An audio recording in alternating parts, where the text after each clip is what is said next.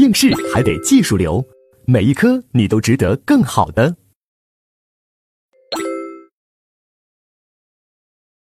好，那接下来我们就看第四节抢夺罪。首先，我们看抢夺罪的行为结构。啊，其实我们在前面已经给大家详细都讲过了，在这只是来总结一下。大家看二百一十五页，我们对盗窃罪、抢夺罪、啊抢劫罪有一个图表，它们其实都是一个什么性质相同、程度不同的关系，它们其实就是个位接关系。抢夺罪就是什么？啊，我们说盗窃罪什么？对物平和手段，对人身没危险，你通过这种手段转移占有就是盗窃，并不要求秘密性，啊，当然秘密更好啊，没有秘密也无所谓，啊，那抢夺罪是什么呢？要求对物暴力，夺取财物，对人要有危险。抢劫就是对人暴力的，直接压制人的反抗，你是暴力程度的最大值，啊，盗窃是暴力程度的最小值，是零，暴力程度是零，然后抢劫是暴力程度最大。抢夺是什么？是暴力程度一个中间值，就是你是对物暴力，但是呢，你对人有危险啊。那你比如说，人家胸前挂了一个手机，你一把扯走了啊，那这时候呢，我们说是对物暴力，对人有危险，那你这就是抢夺。所以呢，那我们会发现，你要求对人要有危险，对物暴力对人有危险，一般来说，主人对这个财物啊，一般来说是要紧密占有的，不能是松弛占有啊。比如说。主人挂在脖子上的项链，你一把扯走了；主人手里拎的包，你一把扯走了。那这主人都是紧密占有的财物，那你一把扯走了，那你对主人有一个啊人身的危险，多多少少有危险啊。那这时候才能叫什么夺取财物？你听，抢、抢夺这个抢表达的是什么？就是说明这个手段要有暴力，抢就说明手段要有暴力，不是平和手段了。夺就说明什么？夺取财物就是对物暴力。而这个夺呢，就说明是夺取主人紧密占有的财物，所以对主人呢人身有危险，明白吧？啊，如果主人离自己的财物有一定的空间距离，是一个松弛占有，那松弛占有，那这时候呢，你犯罪人把这个财物拿走了，那就没法定抢夺了，因为这时候你对主人的人生绝对没有危险，明白？绝对没有危险。举个例子你就明白了，比如狗蛋在商场啊要买鞋，给售货员小芳说。啊，这双鞋我可不可以穿一穿呀？嗯，可以呀。哎，他就穿一穿。那这双鞋我可不可以走一走啊？可以呀。那么我可不可以跑一跑呀？可以呀。然后穿着就跑了。啊，那现在就问，狗蛋构成什么？是不是构成抢夺罪啊？啊，那你就要看他这个转移占有的手段，他是对物平和手段，对人身没有危险，还是对物暴力啊？对主人的人身有危险。啊，那我们说应该是盗窃，因为是什么平和手段啊？为什么呢？因为这时候不算是对物暴力，对主人有危险。有的说怎么不算对物暴力？你踩在脚底下那跑，不是对鞋有暴力吗？我们注意，对物暴力它指的是什么？说是不是对这个物本身的暴力？如果含义只是对物本身暴力，那故意毁坏财物罪也是对物暴力啊。他这个对物暴力的意思说，你这个手段对主人的人身有危险，明白吧？那现在鞋在你脚下，你跑的这个动作对主人的人身有危险吗？对咱售货员有危险吗？没危险，所以呢，这就不是什么，不是抢夺啊，不是在夺财物。夺财物是要求，比如说人家售货员怀里面抱了一双鞋，你一下给扯走了，那才能叫什么？叫夺嘛，才能叫夺嘛，因为人家紧密占有，那叫夺。你现在就不是夺，是吧？不是抢夺，所以只能是什么？盗窃，貌似抢夺，实为公开盗窃，明白？貌似抢夺，实为公开盗窃，所以呢，大家一定要注意哦，啊，那个明抢暗偷呀，只能在只能说它是在描述啊这几个罪的常见情形，就是说双抢、两抢，就抢劫、抢夺，大多数是明的，是公然的，但有的时候它还可以是秘密的，而盗窃呢，大多数是暗的，大多数是秘密的，但它有的时候又可以公开，明白吧？所以。这三个罪，它们的区别就不在于公开与秘密，而在于什么手段的暴力程度，明白吧？但是呢，啊，那个盗窃罪要求秘密的啊，明抢暗偷啊的学者呢，他就啊给我说说，我认为抢劫必须是公开的，啊，抢劫必须是公开的，明抢，啊，抢夺也必须是公开的。我说。你说这个抢劫必须公开的是啥意思的？不能秘密的是啥意思？就是被害人要意意识到自己的东西被抢去啊，如果被害人没有意识到东西被抢去，那你这就是秘密的，那就盗窃。我说，那我就问他，我说，那婚罪抢劫是公开还是秘密的？比如我偷偷偷的给你的饮料里面下药，把你给弄晕了，然后把你的手机拿走了。我说，你有没有意识到你的手机被拿走啊？没有吧？那是秘密的，那这应该定盗窃啊。但这怎么还定抢夺呢？抢夺不是要求明的吗？所以你看，婚罪抢劫基本上就是个秘密的嘛，是吧？他说：“嗯，那婚罪抢劫可以秘密，但是暴力性抢劫，那你必须是公开的，你都实施暴力，对人暴力。”我说：“好。”我说：“你看啊，咱们俩在这聊天，诶，我看你的手机不错，我对你的手机产生了非法占有目的，啊，那我的手段是什么呢？我直接一刀把你头砍掉了。”然后把手机拿走了。我说：“你有没有意识到，你的东西被抢去啊？”他说：“哎，且慢，你举刀那一刻，我还是看见了，我还是看见了。所以你这暴力还是公开的吗？因为我看见了，所以定抢劫没问题啊，因为你是公开的。”我说：“那我要举一个反例还不简单？回头看看那边有个美女，啊，你刚一回头，我啪一刀把你头砍掉了，然后这下我再哎把你的手机拿走了。”我这下你有没意识到你的手机被人给拿走了？他说我脑袋在地上，我眼睛还在那看呢，哈，就就就是这样。那这里面我们说肯定要定抢劫了，啊，抢劫致人死亡是吧？但这个抢劫是公开的秘密的，也是秘密的嘛，啊，就是暴力的一定就是公开的吗？就是我们这里面又有一个关键，就是认为暴力就是公开，但是暴力这个手段里面，这个定义里面有公开的这要求吗？没有的。啊，以前清华大学那个南门外面啊，有一个新东方那个培训学校，啊，有些学生就去那上呃培训课，啊，有一个女生呢，啊，上到十一点了，然后回返校，啊，那那有个巷子，哇，很黑哦。也没路灯，四下无人。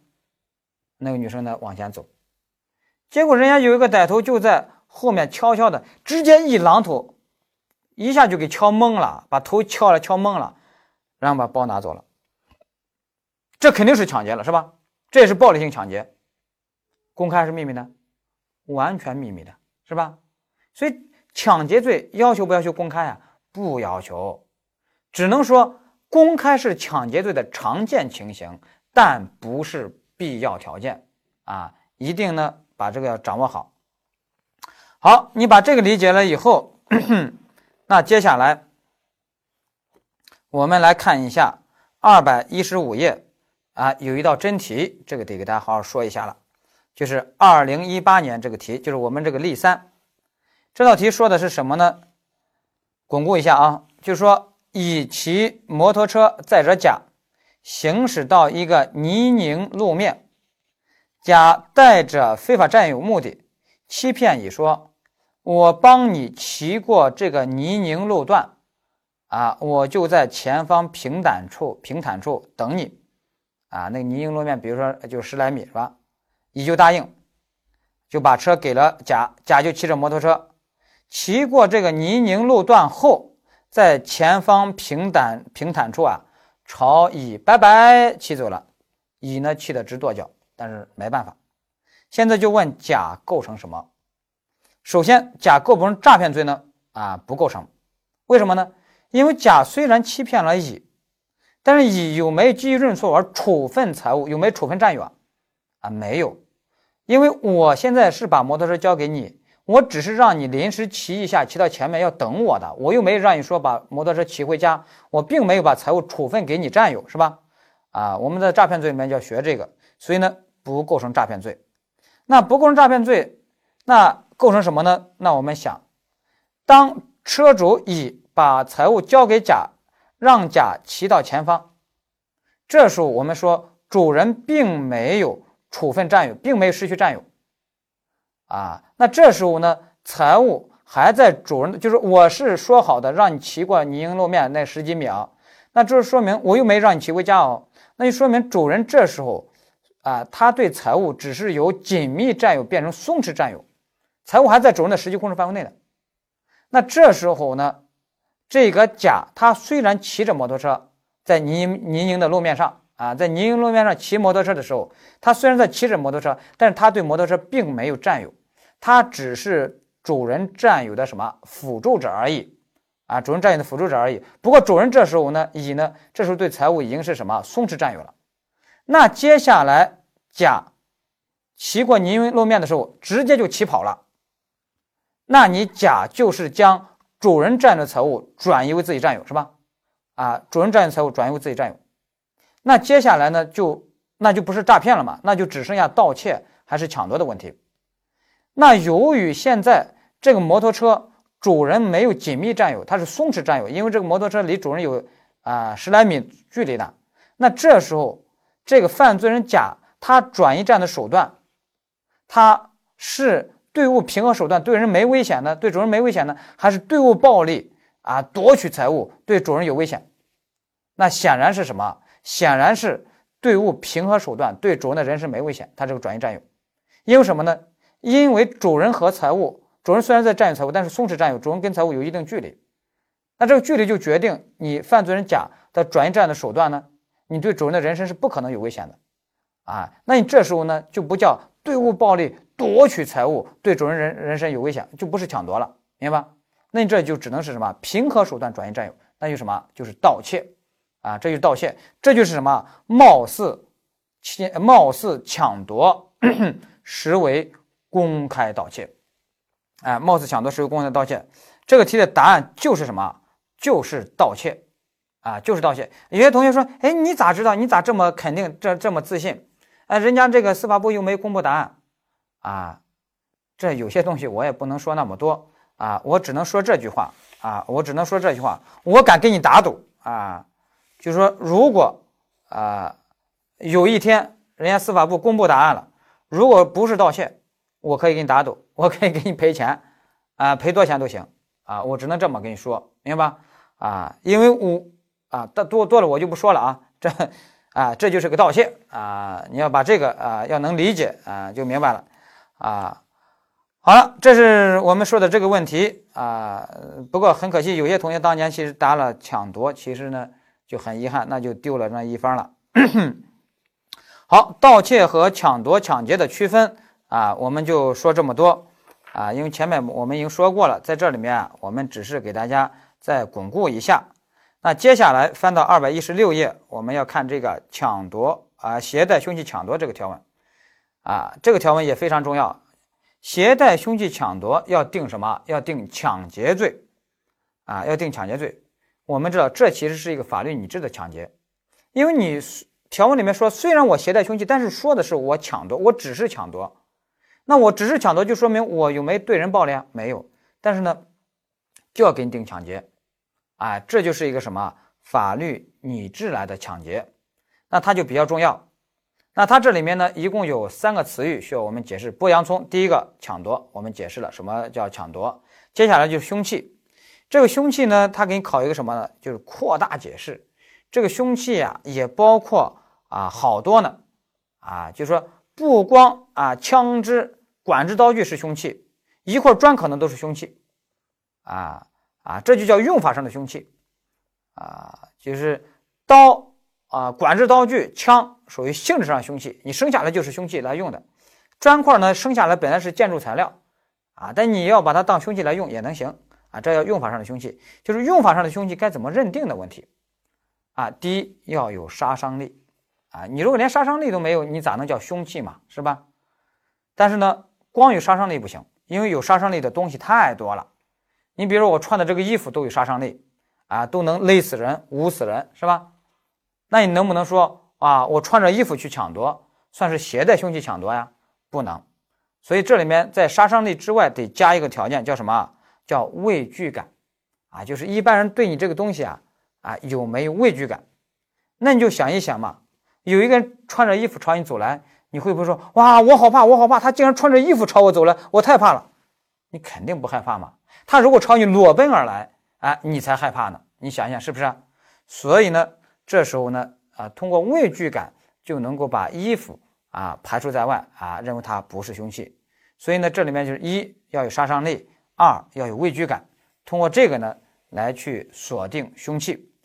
好，这是凶器的解释。接下来是携带，这个携带呢，就是说啊，你仅仅是携带，你不能去使用，你也不能显示使用，因为你如果拿着凶器直接打人的话，那你直接是对人暴力，那你就是什么抢劫，正常的抢劫了，那你是正常抢劫，就不是我们这拟制的抢劫。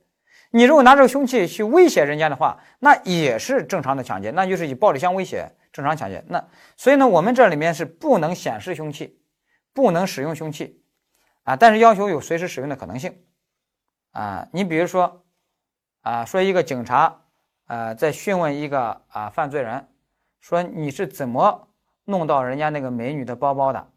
他说什么？他说我夜里无聊，我就在溜达。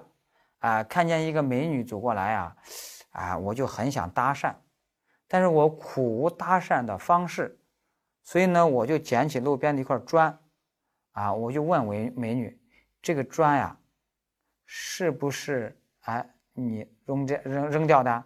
是不是你不小心丢掉的？啊，你懂我的意思吗？啊，我一说这个，这个美女立马都就把包包啊扔了，然后就跑了。啊，我就把她包包捡走了，啊，就是这么回事儿。那他想一想，他如果这样描述的话，你是警察，给他定什么？